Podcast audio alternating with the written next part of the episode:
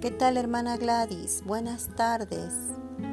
Aquí le quiero enviar un saludito para, para, para hacerle presente, ¿no? Que los hermanos en la iglesia estamos orando por usted, estamos extrañándola, no ha entrado varias veces. En las mañanas estamos haciendo la, la oración intercesora, también estamos orando por usted, el distrito, como son 10 días de oración, estamos orando por usted también. Nos da mucho gusto de que ya está mejorando poco a poco. Le animamos a que usted pueda seguir con el tratamiento que le están dando. Más bien este mm, animarla, pues, ¿no? Para que usted sea fuerte, ¿no? Fuerte, paciente y todas esas características bonitas que, que los cristianos, ¿no? Desarrollamos cuando estamos así en esas dificultades, un tema de salud. Hermanita, Dios la bendiga, hermanita.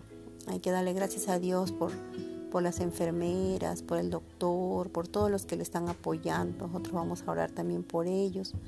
Gracias a ellos también estamos bien, ¿no? Ellos nos cuidan, ¿no? Los doctores, ¿no? Eh, usted también le animamos para que ore con ellos, ¿no?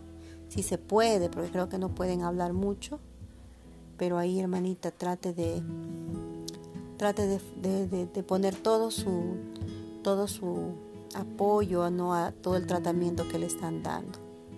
Nosotros vamos a seguir orando por aquí, hermanita. Dios hace milagros. Usted sabe, muchas veces le hemos, le hemos predicado eso, ¿no?